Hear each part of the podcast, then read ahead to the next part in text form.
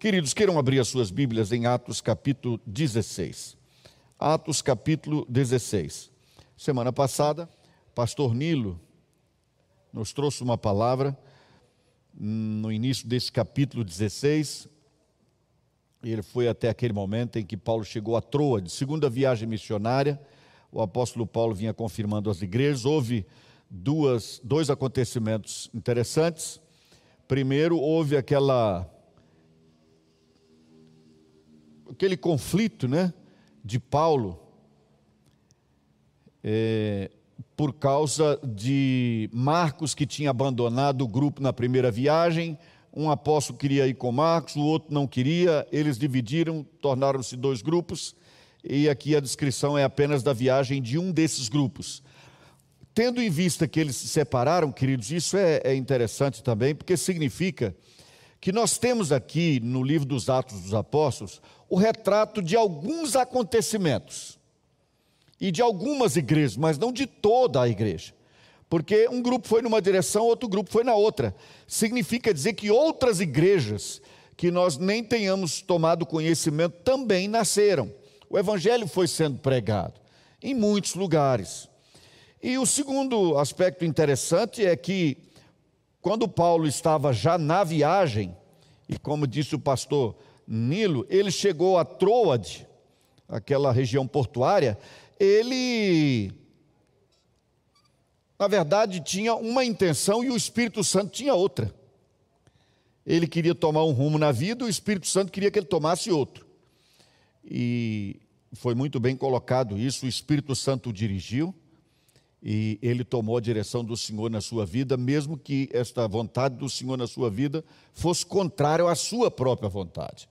Ele tentou fazer e o Senhor impediu. Ele tentou ir para a região da Bitínia para pregar o Evangelho e o Senhor disse: Não, você não vai. Então, aí acontece aquela visão. Ele tem uma visão de um varão macedônico, aquela região da Europa, e ele faz um apelo. Naturalmente, ele teve uma, uma, uma visão de um anjo, né? é a impressão que a gente tem, ou foi um sonho. Sei que aparece para ele esse varão macedônio e que faz a ele um apelo para que ele vá naquela região. E foi uma direção de Deus na vida dele. Vocês sabem, queridos, eventualmente Deus faz isso, ele fala fora do que está escrito na Bíblia. Nossa, a, a nossa igreja lá de Unai tem, é, é de um, um, tem muitos jovens, né, como nós sabemos. E eles fazem pequenas filmagens é, algumas muito interessantes, muito rápidas para o Instagram. E um dia desses, uma das meninas lá, a Adriele, é, disse: Olha, você está reclamando e dizendo que Deus não fala com você? Que você não tem ouvido Deus, que Deus não está falando com você. Aí ela pega uma Bíblia.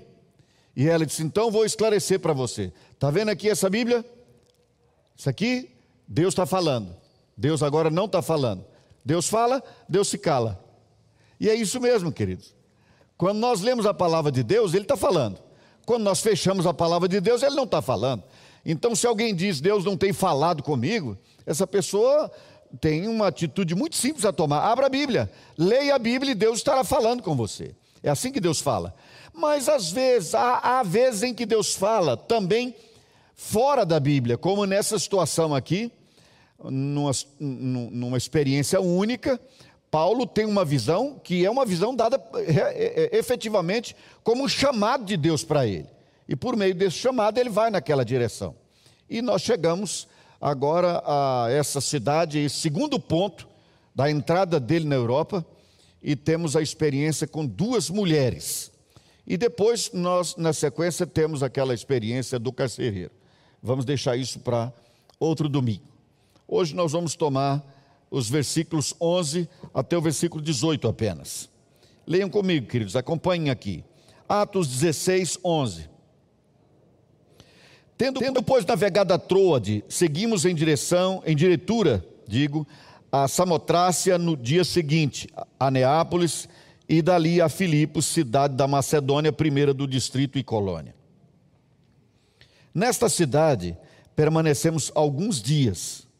No sábado, Saímos da cidade para junto do rio, onde nos pareceu haver um lugar de oração. E assentando-nos, falamos às mulheres que para ali tinham concorrido. Certa mulher chamada Lídia, da cidade de Tiatira, vendedora de púrpura, temente a Deus, nos escutava. O Senhor lhe abriu o coração para atender às coisas que Paulo dizia.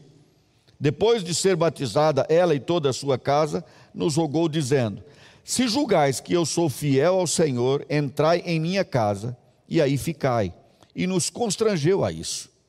Aconteceu que, indo nós para o lugar de oração, nos saiu ao encontro uma jovem possessa de espírito adivinhador, a qual, adivinhando, dava grande lucro aos seus senhores. Seguindo a Paulo e a nós, clamava, dizendo: Estes homens são servos do Deus Altíssimo e vos anunciam o caminho da salvação. Isso se repetia por muitos dias. Então Paulo, já indignado, voltando-se, disse ao Espírito: Em nome de Jesus Cristo eu te mando, retira-te dela e ele, na mesma hora, saiu.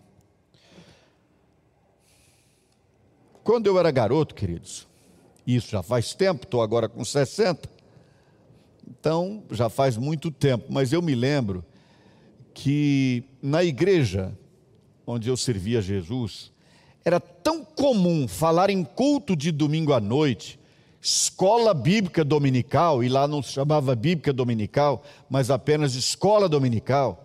Era tão comum falar disso, comentar sobre isso, quanto falar e comentar sobre o culto doméstico. Era um culto que era feito na casa. Não era um culto da célula que se reunia numa casa.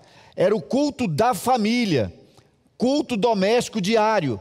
Tinha uma hora do dia que a família parava para eventualmente cantar um cântico.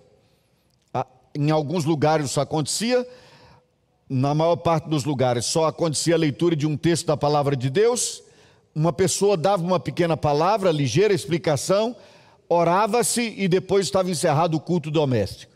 Mas era comum, era muito comum. Aliás, era estranho quando não acontecia de uma família não se reunir para o culto doméstico. Praticamente quase todas as casas isso acontecia. O tempo foi passando, a vida foi ficando corrida, a, praticamente toda a sociedade foi se tornando refém da tirania do urgente, do agora, do momentâneo, e aí ninguém mais tem tempo para nada. Parece que quanto mais a gente procura, menos tempo a gente tem. E o culto doméstico se acabou. E aqui, queridos, quando eu olho para esse texto, esse capítulo 16, nessa sua primeira parte, eu penso o seguinte: quando a gente estuda e quando nós nos propusemos, inclusive, a estudar este livro escrito pelo evangelista Lucas, relatando os passos, os acontecimentos primeiros daquela igreja que foi que aconteceu ali no primeiro século, a gente vai ao texto ávido por encontrar situações extraordinárias, situações que fujam ao comum. E a gente tende, inclusive, a ficar fazendo uma comparação e dizendo: olha, essa igreja fazia isso, a nossa não faz. E nessa igreja tinha milagre, aqui não tem, lá ressuscitava, aqui não ressuscita. Lá eles tinham visão, a igreja hoje não tem visão. E a gente parte para a busca desse extraordinário, desses milagres, digamos assim, para resumir a ideia e vamos passando por cima daquilo que é o cotidiano da igreja. Então reparem, queridos, tudo que está escrito aqui nesse livro dos Atos dos Apóstolos aconteceu durante uns 30 anos. Então pensa, a gente ouve dizendo assim que a roupa de Paulo chegava num determinado lugar e os demônios fugiam e as, as doenças saíam também, as pessoas eram curadas. A gente ouve falar de um anjo que vai a Pedro e conversa com ele. A gente ouve falar de uma porta de cadeia que se abriu porque um anjo foi lá para libertar um servo de Deus. Mas tudo isso levou cerca de 30 anos, não é que toda semana isso acontecia. Não é que todo final, toda reunião da igreja houvesse um grande, extraordinário milagre. Aquela igreja do primeiro século, como a nossa igreja, tinha o seu cotidiano nas suas lutas, nas suas dificuldades. Por exemplo, a igreja de Jerusalém, por ter gastado tudo no início, Começou a passar necessidade, então o apóstolo Paulo teve que levantar uma oferta nas outras igrejas para servir alimento à igreja que estava empobrecida em Jerusalém. Isso é cotidiano, isso é dia a dia. Significa dizer tratar com dinheiro, tratar com problemas que todas as pessoas têm que tratar.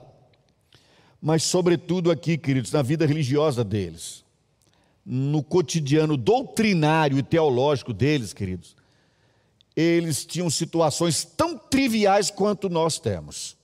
Quer ver? Paulo quis ir numa direção, o Espírito Santo disse não. Ele recebe um chamado de Deus para ir para Macedônia.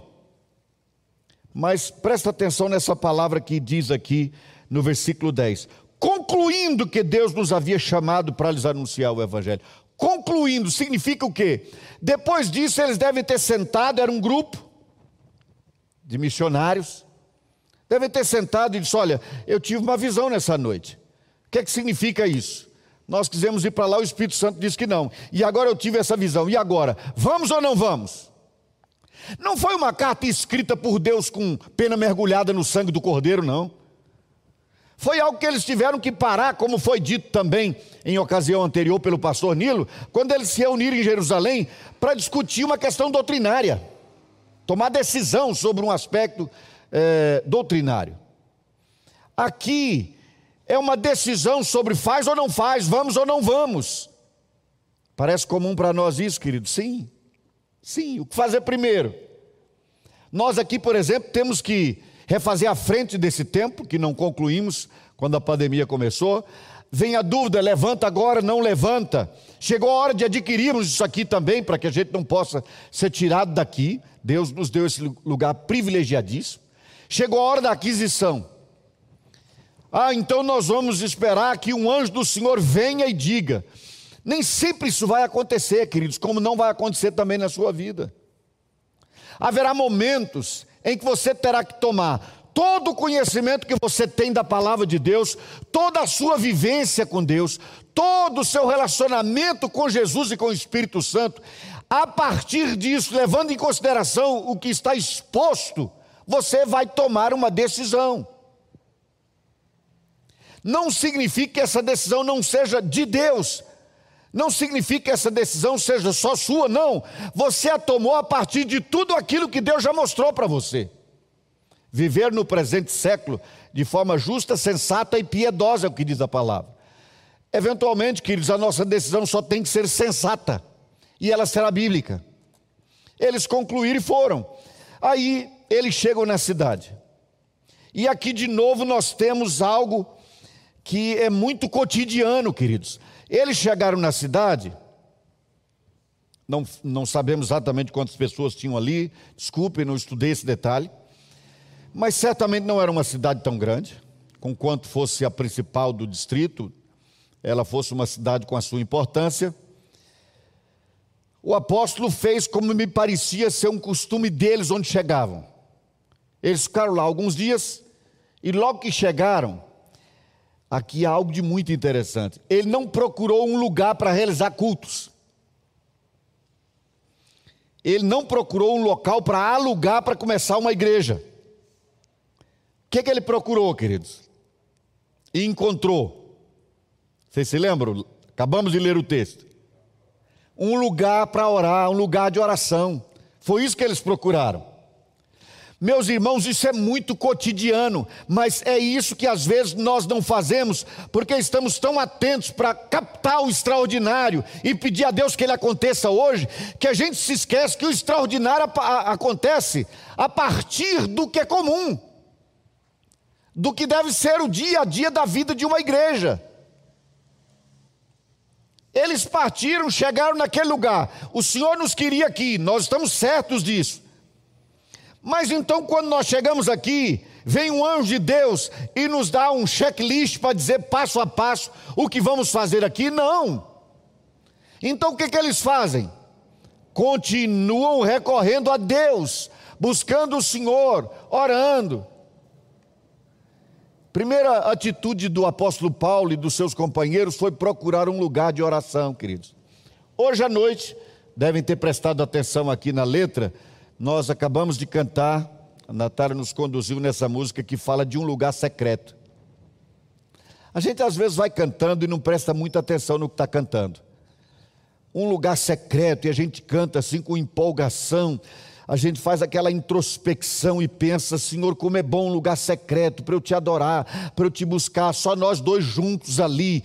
E a gente eventualmente até se emociona com essas palavras todas, mas eu lanço a pergunta para vocês que estão aqui para os que estão em casa: você tem um lugar secreto?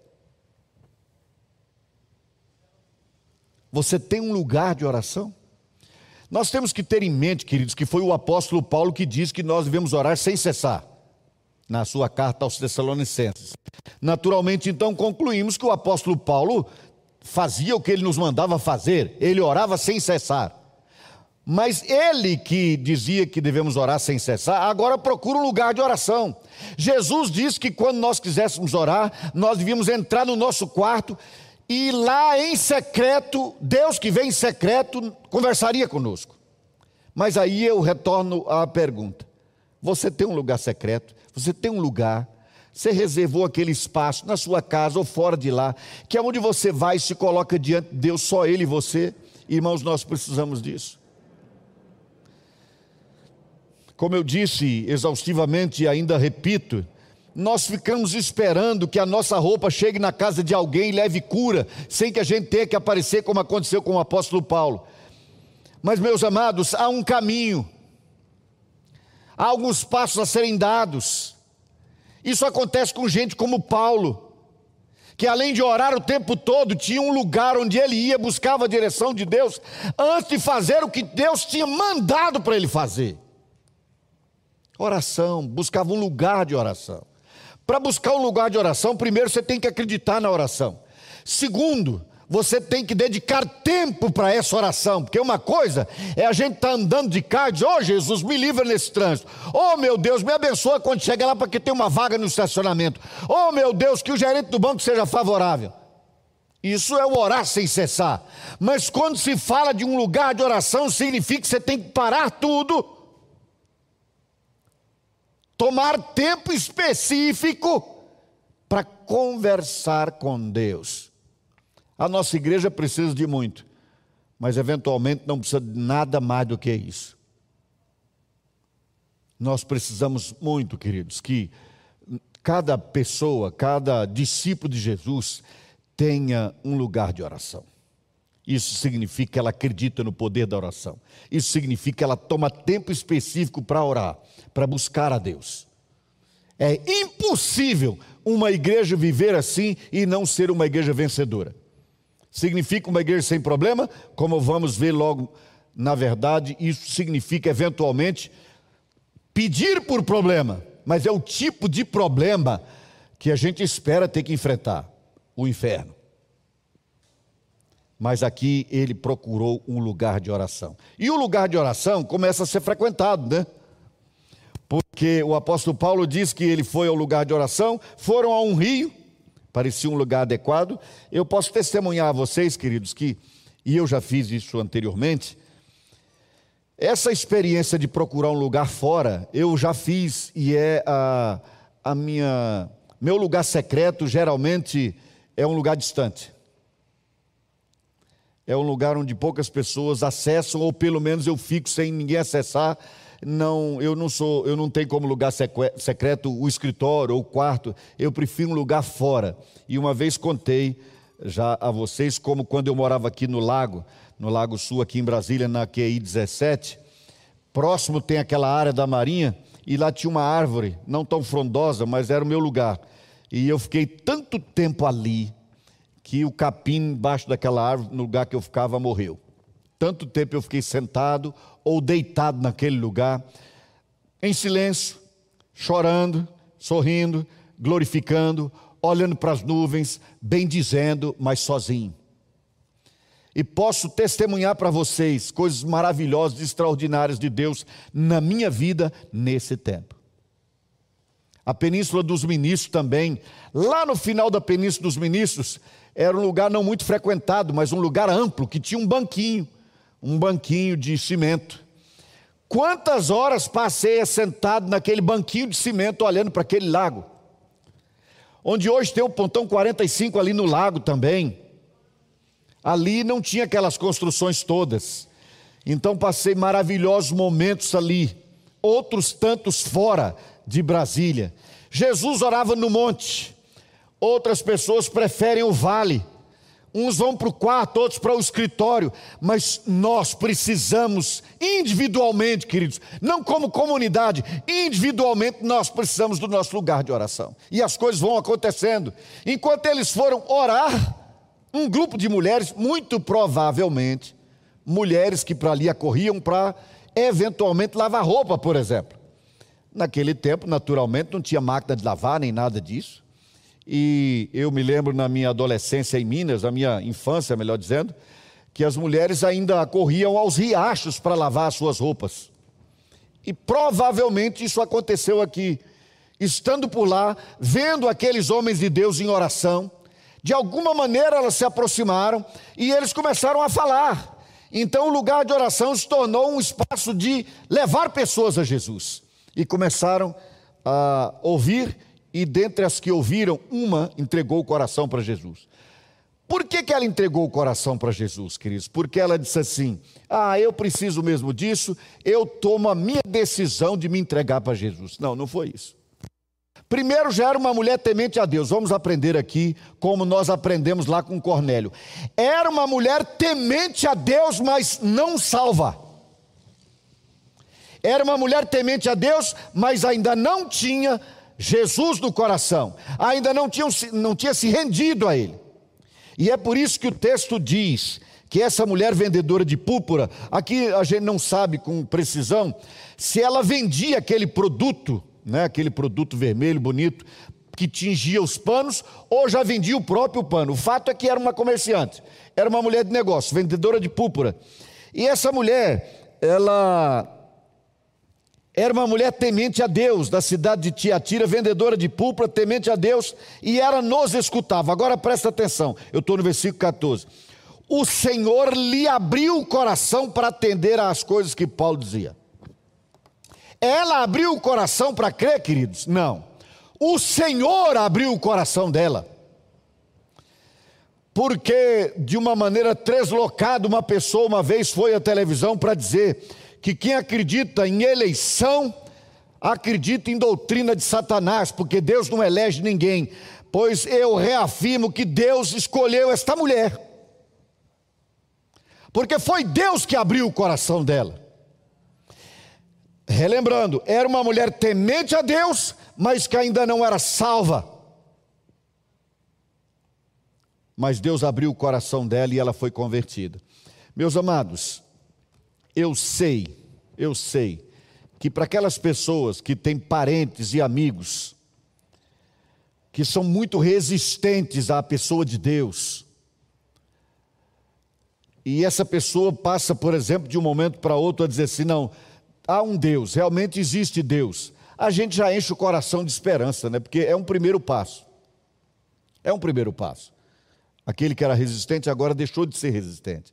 Mas lembre-se disso, querido. Saber que Deus existe e temer a Deus não resolve tudo. Eu vou relembrar o que diz Tiago: crê em Deus? Faz bem. Até os demônios creem e tremem diante dele. Não adianta ter temor de Deus se não tiver Jesus no coração dando vida nova. Eu estou dizendo isso para desanimar, não ao contrário. Eu estou dizendo isso para dizer: persevere em oração, continue, continue orando por essa pessoa e pedindo a Deus que abra a porta para que você possa chegar ao coração dessa pessoa para falar da boa nova da salvação em Jesus para essa pessoa. Não descanse só porque essa pessoa aceitou participar de um congresso da igreja ou de um culto na igreja. Não descanse até que esta pessoa entregue a sua vida para Jesus. Esse é o nosso alvo. O nosso alvo primeiro não é que as pessoas aceitem que há um Deus. São poucos os ateus declarados no nosso país, por exemplo. Mas talvez tão pouco também são os discípulos verdadeiros de Jesus no nosso país. Ela era uma mulher temente a Deus, mas não era salva. Ela precisava ouvir a palavra da salvação. E ela ouviu do, ouviu do apóstolo Paulo. De novo, queridos, nós nos encontramos no cotidiano de todos nós e uma lição maravilhosa do cotidiano a ser aprendida. Aquela mulher, Deus abriu o coração dela, ela entendeu o que Paulo estava dizendo, ela se entregou a Cristo, nasceu de novo. Naquele tempo não era como hoje, em que é, é necessário que se façam estudos e mais estudos para preparar a pessoa para ser batizada. Geralmente a pessoa cria e era batizada de imediato. Há uma diferença para hoje, sim. Quando uma pessoa naquele tempo, queridos, entregava a vida a Jesus, ele estava praticamente dizendo o seguinte: eu aceito me expor à morte se preciso for, mas eu quero andar com Jesus. Porque essa possibilidade era real. Vocês vão ver na sequência desse texto do capítulo 16 que o apóstolo Paulo vai ser surrado e colocado de novo numa cadeia. Era comum isso. Hoje não, hoje uma pessoa diz assim: Eu aceitei Jesus, vou ser batizado, é quase um glamour, é uma festa, é uma celebração pública. Naquele tempo, não. Aceitar o batismo, comprometer-se plenamente com Jesus era se expor ao perigo. Então, por isso, quando alguém tomava essa decisão, tinha que estar muito clara para ela a decisão que estava sendo tomada. Hoje a pessoa quer se tornar um cristão, quer se tornar um parte do cristianismo, que é tudo e não é nada ao mesmo tempo. Mas essa mulher nasceu de novo. Uma evidência de que ela nasceu de novo, sabe qual foi, querido? A paixão com que ela se ofereceu para fazer bem ao reino de Deus. É fantástico isso, irmãos. Nós não sabemos a condição social dessa mulher, não sabemos se ela era uma mulher classe média ou, ou, ou se tinha mais recursos. O certo é que ela tinha uma casa. Também não sabemos sobre é, o marido dela, não há detalhes aqui. É, sei que a casa dela também é, ouviu o evangelho, se converteu, e aí ela faz uma súplica. Nos rogou, nos suplicou, nos pediu, insistiu tanto que nos constrangeu a aceitar. O quê? Orar por ela? E ao comércio dela para ela vender mais pulpa do que todo mundo? Abençoar o negócio dela? Não. Ela pediu, suplicou até que eles aceitaram usar a casa dela não é interessante isso? Olha só. Se julgais que eu sou fiel ao Senhor, então já tinha uma certa convivência mínima ali. Entrai em minha casa e aí ficai. Ela ofereceu o que tinha, o que ela tinha era a casa. Ela não deu a casa para o apóstolo vender e arrumar dinheiro para suas próximas viagens missionárias, não. Ela ofereceu a casa como lugar de recepção do povo de Deus. Ela os convenceu a aceitar a casa dela. Isso chama a atenção da gente nessa época de células, queridos. Chama muito. Porque muitas igrejas hoje têm esse trabalho de pequenos grupos de grupos de crescimento, células, como queira chamar. Mas uma das dificuldades é encontrar a casa onde se possa fazer a reunião. Aí a gente tem que ir, pedir, conversar, convencer. Posso usar sua casa? Não, tudo bem, a gente faz, mas na minha casa já tem tantos meses. Agora podia ir para outra casa também. Tal. Essa mulher não tinha esse pensamento. Ah, o pensamento dela era o seguinte: não, que seja minha. Minha casa está à disposição. Eu quero que seja na minha. Se eu sou uma serva fiel de Jesus, é a minha casa que vai servir ao reino de Deus. Vem para minha casa, não vai para outra. A outra que vai a outro grupo. Mas eu quero na minha casa. Sabe, irmãos, isso é comunhão. Isso é ser igreja. Ser igreja é estar perto. Ser igreja é trazer para estar em torno. Quem oferece a casa, oferece a intimidade. Quem oferece a intimidade, querido, está disposto a abrir mão. Porque na vida corrida que a gente tem, o que a gente espera é sair da rua, sair do carro, sair do trânsito, chegar em casa, trocar de roupa, botar um calção, ficar sem camisa e andar para lá e para cá, porque a gente diz: agora estou relaxado, estou tranquilo, é a minha intimidade. Essa mulher disse: eu estou abrindo mão disso, vão para minha casa. Não era para fazer uma reunião, não. Era para morar na casa dela enquanto eles estivessem lá. Porque ela disse: vem para minha casa e fiquem nela. Quando você tem convidado em casa, não dá para chegar em casa, botar um calção e ficar sem camisa para lá e para cá, da cozinha para a sala de TV, etc. Não tem como. Significa que abriu mão daquilo que é caro, daquilo que é precioso. E meus amados, nós que ficamos buscando no livro dos Atos dos Apóstolos o extraordinário, nos esquecemos que o cotidiano também é aquilo que Deus quer nos ensinar. E no cotidiano, queridos, Deus quer abrir o nosso coração para oferecermos aquilo que nos custa para o reino dEle, aquilo que tem preço para nós, aquilo que apreciamos oferecer para a obra de Deus. Ela abriu a sua própria casa e pediu que eles fossem para lá. Pensem nisso, meus amados. Eu vou dizer isso mais uma vez. Nós moramos numa região de casas grandes. Casas grandes. Não é incomum aqui casas de 300 metros, 500 metros, 700 metros. São muitas casas assim. E a gente se pergunta: Deus deu tudo isso com que propósito? É interessante que eu fui falar há poucos dias que, assim que eu consegui meios para isso, eu quero sair daquela casa e ir lá para a chácara. Porque é tudo aqui tão perto também, pensei em morar lá. E aí alguém me disse assim: faça uma casinha pequena, bem pequena. Agora só você e a Ana, faça uma casinha pequena. Só vocês dois. E eu disse: muito bem, e onde eu vou colocar a igreja quando vier a minha casa? A igreja vai ficar onde? No quintal? É, uma das pessoas que foram para dirigir isso na minha casa um dia, eu estou falando de cotidiano, queridos. Hoje eu não estou falando de, de milagre de ressurreição, estou falando de cotidiano, que é o milagre que talvez nós mais precisemos. Esse tipo de transformação. Uma das pessoas que vivenciou e esteve à frente do que eu vou dizer agora foi o diácono Paulo, que está ali atrás. Um dia, me avisaram aqui que os homens tinham ido para minha casa e que estavam preparando um arroz carreteiro, eu nem sabia. Simplesmente eles foram para lá, acho que umas 40 ou 50 pessoas. Quando eu cheguei lá, realmente estavam fazendo isso. Foi um furacão na cozinha. Prepararam tudo, comemos aquilo, conversamos, rimos, trocamos ideias. Foram momentos maravilhosos. E depois eles lavaram tudo, limparam tudo e foi todo mundo embora. Oh, meus amados, isso vale por meses. Da gente sozinho em casa de calção sem camisa, sabe? Isso é ser igreja, isso é ter amigos, isso é ter irmãos, isso é fraternidade.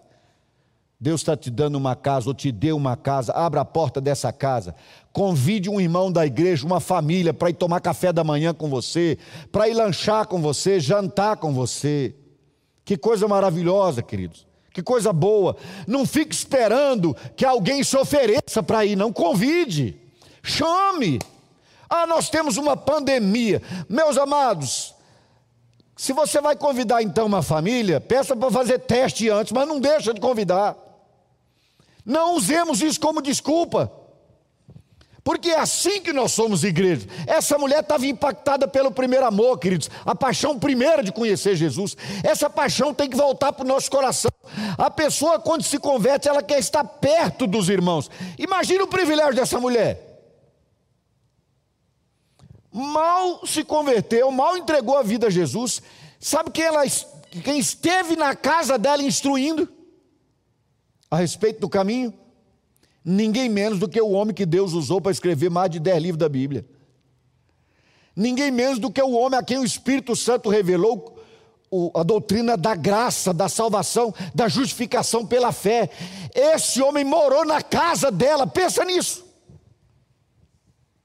Eu daria a minha casa para nunca mais tê-la de volta, se eu pudesse passar uns dez dias com o apóstolo Paulo comigo. E o que é que a palavra do Senhor diz? Aqueles que hospedam, eventualmente sem saber, hospedaram anjos de Deus. Abra a porta da tua casa, querido.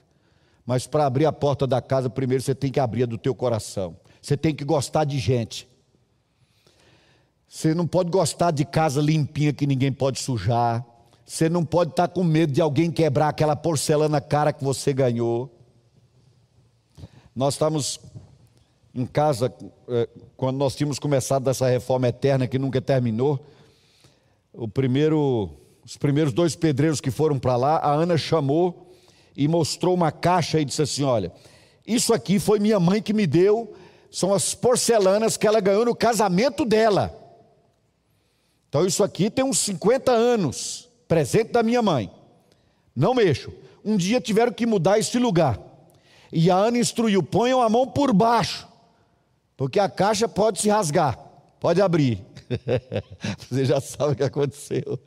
Eles dois pegaram, levantaram a caixa ninguém pôs a mão por baixo, caiu tudo. Quebrou tudo, numa, praticamente 80% numa tacada só.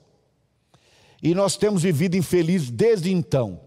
Como é que pode ser a vida sem uma porcelana cara, meu Deus? Será que tem vida além da porcelana? Chega a ser patético que alguém se entristeça, se enfureça, se angustie porque tem medo de quebrar uma bobagem que tem em casa, um quadro que veio da China, sei lá eu de onde trouxe isso aquilo. Nós temos que nos desapegar das coisas para nos apaixonarmos por gente, por pessoas. Tem sido um privilégio na nossa casa, queridos, receber pessoas na nossa casa. Vou concluir isso dizendo o seguinte, porque eu não quero ser apenas retórico, eu quero ser transparente eu estava. A Ana resolveu comprar colchão. Nós estávamos no Paraná. E nós conhecemos o gerente da loja e as pessoas e compramos lá um colchão, lá no Paraná, Curitiba. E eu descobri que o rapaz era crente e uma pessoa muito fervorosa. E eu disse: Olha, minha casa é em Brasília, em tal lugar. E lá a porta, inclusive, fica aberta. Vai nos visitar um dia desse. Sabe a surpresa que tivemos? Um dia desse chega um senhor com a esposa e uma filha. E na hora nós nos lembramos direito quem era. E ele disse: Sabe quem eu sou? O gerente daquela loja onde vocês compraram o colchão lá no Paraná. Você me convidou para vir à sua casa, estou eu aqui. Vê que bênção, queridos. Foi maravilhoso, foi um tempo ótimo. Uma prosa daquelas. Eu sei, queridos, que eu estou falando aqui a trivialidade. Mas, meus irmãos, é assim que nós somos igreja. E essa pandemia, dentre outros problemas, tem piorado isso. Porque agora as pessoas têm uma desculpa para não levar as pessoas à casa. Fujam dessa desculpa. Chame gente para sua casa, querido. Leve gente para sua casa. Vamos caminhar para o fim, queridos. O texto é curto, com lição demais, a gente vai se prendendo. Aqui, por outro lado, queridos, diz que eles continuaram indo ao lugar de oração. Aconteceu que indo para o lugar, nós para o lugar de oração, já não era mais um lugar procurado, um lugar que parecia bom, já era lugar próprio. Gostaram dali. Saiu ao encontro deles, queridos, aí vem uma palavra curiosa. Uma jovem possessa de espírito adivinhador. Você lembra do profeta que falou que seria espírito de mentira? Essa linguagem espírito disso, espírito daquilo, a gente tem fugido um pouco porque para fugir das responsabilidades pessoais e terceirizar os erros, não é incomum que as pessoas digam: ah, o espírito que me incomodou, é, é um espírito disso, espírito daquilo, e inventam espíritos. Mas deve ficar claro para nós, queridos, que há demônios que agem de forma muito específica, que aqui é chamado, por exemplo, de espírito adivinhador. De alguma maneira, esse demônio dava a uma pessoa, uma moça, uma capacidade de prever o que estava para acontecer. E ele tinha essa capacidade, eh, e aqui não vamos entrar no mérito disso, mas o fato é que isso até dava lucro para as pessoas que eram os donos dela, parecia ser uma escrava. Os seus senhores recebiam dinheiro por isso. Mas aí, irmãos, acontece algo realmente diferente. O apóstolo e os demais vão para o lugar de oração seguia-os praticamente todo dia. Essa jovem que ficava dizendo o que, queridos? Uma grande mentira do inferno? Não, ela dizia assim: Estes homens são servos do Deus Altíssimo e vos anunciam o caminho da salvação. Verdade, queridos? Sim, verdade. Mas que coisa curiosa, irmãos. O demônio que a capacitava para adivinhar levou-a a falar isso. Reparem que ela não tinha que adivinhar que eles falassem isso, porque eles já estavam lá há alguns dias. Ela só estava confirmando que aquelas pessoas também praticamente já sabiam. Ela não estava mentindo. Ela se apresentava praticamente como uma pessoa que estava ao lado deles, se vindo fiadora. O que eles estão falando, eles realmente são de Deus, está falando o que vocês devem ouvir, é o caminho da salvação, parece coisa boa. Parece coisa boa porque era verdade, mas era uma verdade trazida por Satanás. Era uma verdade trazida pelo inferno. Era um demônio nela que a levava a falar isso. Não é estranho, irmãos? Um demônio que leva uma pessoa a falar a verdade. Irmãos, o evangelho não precisa de fiador. Um homem, uma mulher de Deus não precisa de patrocinadores para fazer o que tem que fazer. Faz porque Deus mandou e faz na capacidade que o Espírito Santo dá. Há uma possibilidade não pequena de que se isso acontecesse nos nossos dias, isso iria para as propagandas do Instagram, dizendo: está vendo? Está vendo aí? Até os ímpios reconhecem que eu sou um pregador e que fala em nome de Deus. Até os não convertidos me elogiam como pregadores da verdade, mostrando o caminho. Há uma possibilidade grande disso aí, porque hoje as pessoas querem se autopromover. O apóstolo Paulo ouvia aquilo, o que, que ele fez? Qual foi a reação do apóstolo Paulo, queridos? A paciência dele foi se enchendo, ele ficou indignado. Indignado. E aí vem a reação firme. Voltando-se, disse ao espírito, ele não falou para a moça, disse ao espírito: Em nome de Jesus Cristo eu te mando, retira-te dela. E ele, na mesma hora, saiu. Sabe o que é isso aqui, queridos? Isso aqui é um dom do Espírito Santo de discernimento de espíritos. Esse dom está mencionado no Novo Testamento. Discernimento de espírito. Eu sei que nós precisamos do dom de línguas, de profecia, de cura, etc. Mas, meus amados, se há um dom necessário na nossa igreja, você quer pedir a Deus um dom? Peça a Deus o dom de discernimento de espírito, porque nós precisamos disso, queridos. Vejam que essa mulher falou uma verdade: esse homem é de Deus e está pregando o caminho da salvação. E ele diz: sai demônio em nome de Jesus. Para falar isso, queridos, tem que ter muita clareza de entendimento. E para ter essa clareza de entendimento, só pela ação extraordinária do Espírito Santo na vida dessa pessoa. Daqui eu arrisco dizer, queridos, que muito provavelmente, em muitas ocasiões no nosso meio, Satanás falou sem que nós tivéssemos consciência que ele estivesse falando. E eu vou dar um exemplo. Uma vez essa igreja foi instada a ajudar uma mulher que ia ter quatro filhos de uma vez só, quadrigêmeos. E foi feito um apelo, um pedido, e nós nos levantamos para ajudar essa mulher. E a, os jornais da cidade noticiaram que ela estava grávida de quadrigêmeos e era pobre, precisava de ajuda. E vieram à igreja e foi dito à frente e tudo mais. No fim, ela estava com um monte de pano na barriga, faturando alto. Ela nem grávida estava, quanto mais de quadrigêmeos. A igreja foi enganada, feito uma criança a quem se oferece um pirulito na rua. Mas não houve um de nós com discernimento de espírito para mandá-la calar, para dizer: você está mentindo, e nós não vamos aceitar Satanás fazendo a nossa agenda social aqui nessa igreja. Mas ninguém se levantou.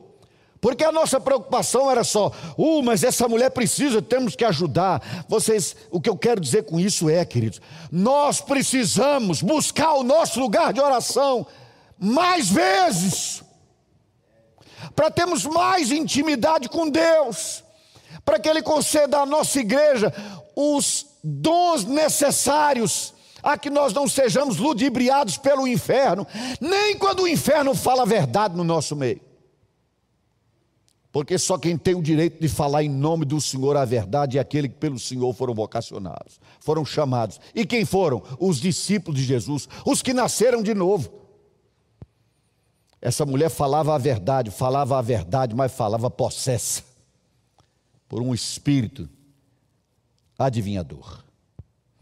E eu aqui vou concluir dizendo que isso é um ponto final na conversa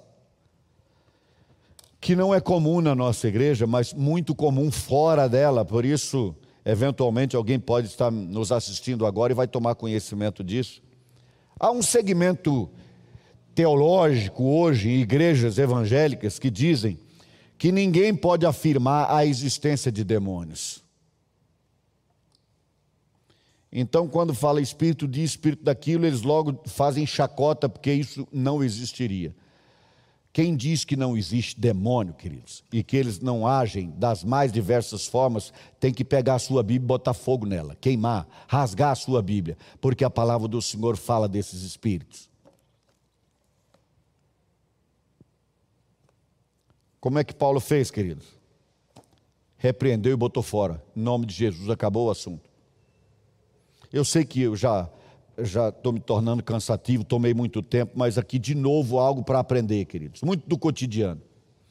Ah, tem um espírito de mentira, tem um espírito de prostituição, espírito adivinhador, espírito disso, espírito daquilo. Pode haver sim. Aí as pessoas começam a fazer um trabalho de meses. Aí agora pega a lista, o que é que você fez quando tinha três anos de idade? Sua mãe te surrou, seu tio te estuprou, o seu avô foi ladrão de gado, e vai fazendo a, a, a lista. Então agora vamos quebrando tudo isso, fazendo tudo isso, desfazendo tudo isso, e aí monta-se um show em cima disso. E são meses e meses para se livrar daquilo. Com o apóstolo Paulo foi simples e direto. Sai dela, demônio, sai fora, acabou, encerrou a conversa. Ela se converteu? Não sei. O Senhor é quem sabe quem vai se converter, queridos. Mas uma coisa é certa: o demônio saiu na hora. Ela não adivinhou mais. Eu vivi, finalizo dizendo isso, queridos. Eu vivi essa experiência uma vez e digo a vocês que foi algo do momento. Às vezes é assim, não é? Você não se prepara, acontece. Quando eu comecei a fazer faculdade de direito, a gente entrava assim por um corredor comprido antes de chegar às salas. No início desse corredor, me procurou um dia um rapaz dizendo: Pastor, alguns de vocês já me ouviram contar isso. Eu tenho um problema que eu, algo acontece comigo que eu quero saber se é de Deus ou não. Eu disse: O que, que é? Ele disse: Minha esposa e eu, a gente escreve, um escreve a carta para o outro e o outro responde antes de receber. A gente sabe o que está escrito sem receber. É de Deus isso? E ele frequentava alguns lugares que eu nunca frequentei. Eu disse: Não, não é de Deus. Ele disse: Como é que você sabe que não é de Deus? Eu disse: Simples, eu vou fazer uma oração agora com a mão na tua cabeça e isso nunca mais vai acontecer. Você nunca mais vai adivinhar o que ela escreveu. Ele começou a suar que parecia uma tampa de cuscuzeira, sabe? Botei a mão na cabeça dele, repreendi aquele espírito de adivinhação. Quantas vezes mais ele adivinhou? Nenhuma. Nunca mais. Nunca mais. E até onde eu soube, na última vez que soube dele, muitos anos depois, ele era membro da Igreja Batista Central de Brasília. Depois a esposa também se converteu. A filhinha também, que via demônios, depois encontrou o caminho da salvação também. Mas o fato é, queridos, há certos momentos na vida da gente, queridos, você tem que ter autoridade e fazer o que tem para fazer. Ah, mas você é o pastor. Não, não é por isso, queridos. É porque Jesus está na minha vida e o Espírito Santo me selou. Você também. Use a autoridade que Deus te deu. Repreende o que tem que ser repreendido.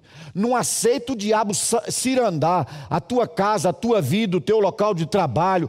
Onde você andar, querido, que o diabo bate em retirada, que ele fique fora. Não aceite, simplesmente não aceite. Não aceite. No meu condomínio havia um trabalho de bruxaria na rua de baixo. Durou anos. Aí nós chegamos para morar lá. O porteiro disse: Agora eu quero ver o que, vai acontecer aqui. Porque fazia uma fila de carro para ir lá. Eu disse: O que vai acontecer é que isso vai acabar. Mas foi uma luta mais longa essa. A Ana e eu na sacada ali, olha. Mão estendida. Senhor, não deixa o demônio se manifestar nesse lugar de jeito nenhum. Não deixa, não que não aconteça nada aqui que as pessoas possam acreditar nisso. E o trabalho foi fechado uns seis meses depois, nunca mais existiu e a pessoa até mudou de lá. Querido, não deixe acontecer. Tome providência de autoridade. Discípulo de Jesus que está me ouvindo agora.